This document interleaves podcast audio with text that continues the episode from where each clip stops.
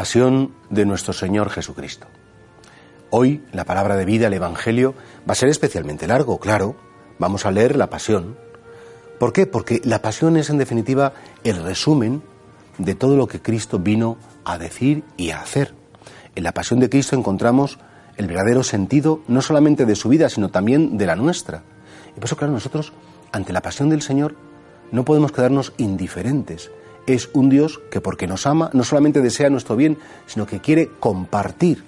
El amor tiene un doble movimiento, el movimiento de la benevolencia, querer el bien del amado, pero también el movimiento de la compasión, sentir con el amado, padecer con el amado.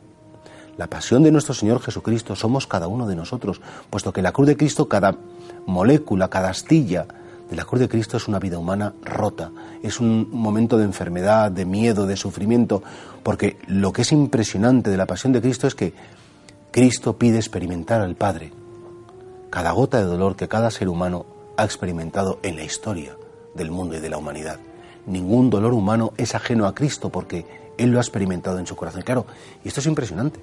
La pasión de Cristo no son tanto o no solamente los clavos, los latigazos, las espinas, las burlas, la agonía, la asfixia, la vergüenza, el dolor de la madre.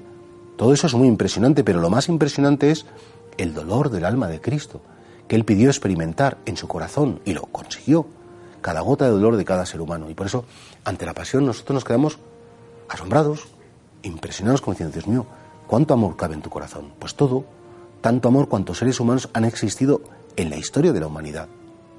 Y por eso hoy, Domingo de Ramos, en que la liturgia nos pide que escuchemos con cariño, con reverencia, esa entrega voluntaria de Cristo a la muerte, nos tiene que llenar como de un estremecimiento, no nos podemos quedar indiferentes. De no, que la misa es más larga, qué rollo, pero ¿cómo, puede ser tan tonto decir que qué rollo es el, el, que te estén curando, el que te estén dando la vida eterna, el que te estén abriendo las puertas del cielo? Sí, efectivamente, si estás lejos de Dios, te parecerá un rollo, pero si realmente sabes quién está ahí, por qué está ahí y para qué está ahí, ¿Y cuáles son los frutos de ese árbol que es el árbol de la cruz? ¿No te parecería la lectura larga de la pasión un rollo? Todo lo contrario. Cerrarías los ojos, lo escucharías como si tú estuvieras ahí presente y, dirías, gracias de todo corazón, Señor. No tengo más que una inmensa gratitud.